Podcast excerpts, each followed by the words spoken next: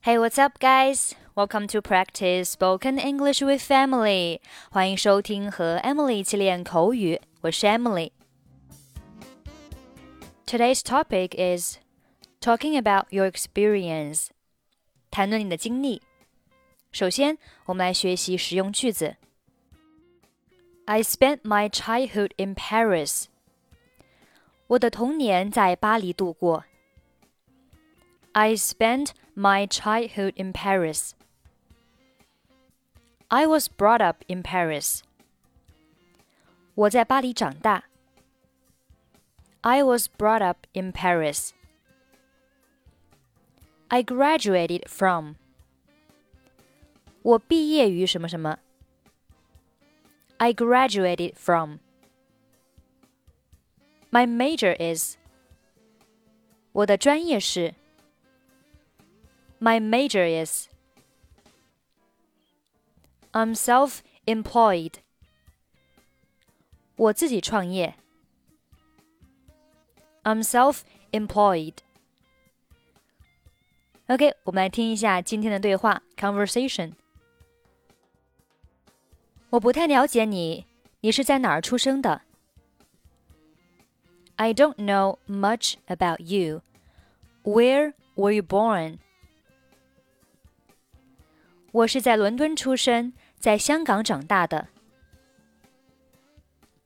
I was born in London, but I spent most of my childhood in Hong Kong. 你的童年是什么样子的？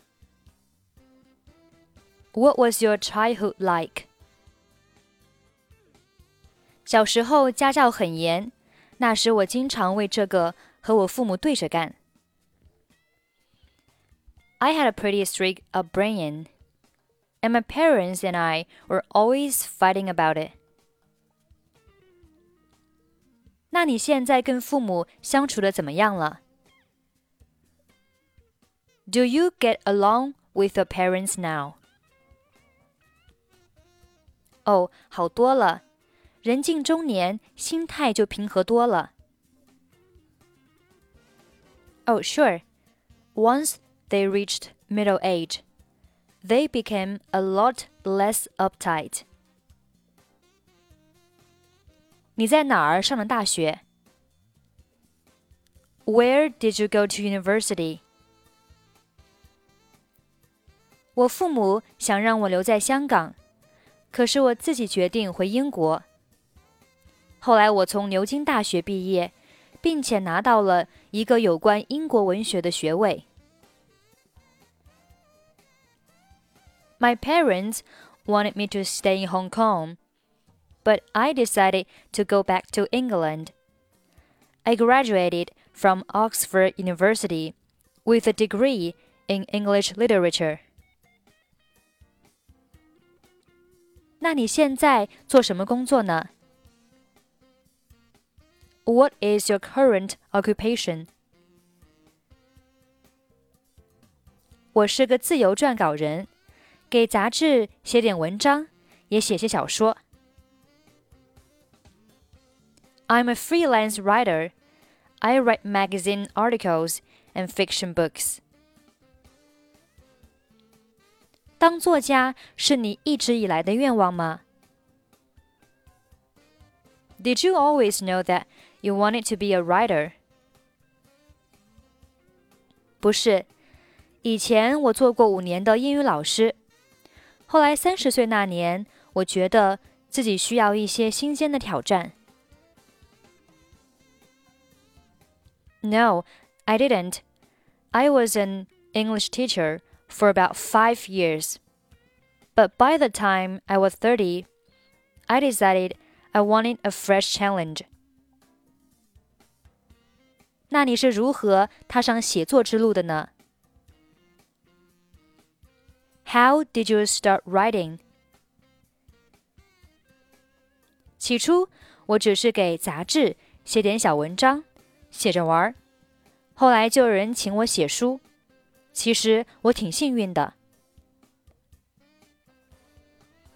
I started writing magazine articles for fun, and eventually was asked to write a book. so I was pretty lucky. 你现在还在写书吗？Are you writing a book now? 有的，是一本关于几个朋友生活在异国他乡的奇特经历。Yes, it's about a group of friends living in a foreign country and all the strange experiences they have. 听起来很有意思。Sounds interesting. I don't know much about you. Where were you born? I was born in London, but I spent most of my childhood in Hong Kong. What was your childhood like? I had a pretty strict upbringing, and my parents and I were always fighting about it. Do you get along with the parents now? Oh, sure. Once they reached middle age, they became a lot less uptight. Where did you go to university? My parents wanted me to stay in Hong Kong, but I decided to go back to England. I graduated from Oxford University with a degree in English literature. What is your current occupation? I'm a freelance writer. I write magazine articles and fiction books. Did you always know that you wanted to be a writer? No, I didn't.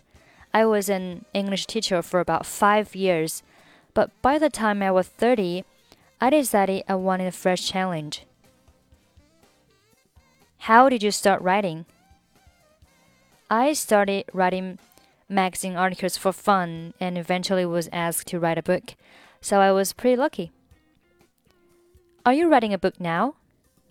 Yes, it's about a group of friends living in a foreign country and all the strange experiences they have. Sounds interesting. Okay, that's pretty much for today. 关注微信公众号“英语主播 Emily”，在公众号里回复“节目”两个字，即可加入本期节目的跟读版本以及语音打分。I'm Emily. I'll see you next time. Bye bye.